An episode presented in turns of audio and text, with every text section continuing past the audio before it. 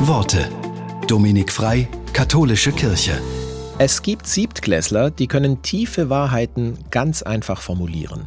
Darüber staunt die Rallye-Lehrerin Inga Herrmann immer wieder. Sie erzählt, ein Schüler aus der siebten Klasse stellte fest, der Mensch ist wie Gott und Teufel zusammengebacken. Nur der Mensch kann ganz, ganz gut und sehr böse zugleich sein. Gebe ich ihm eine 5, weil er nie einen Psalm auswendig einen Spruchfehler freilesen kann?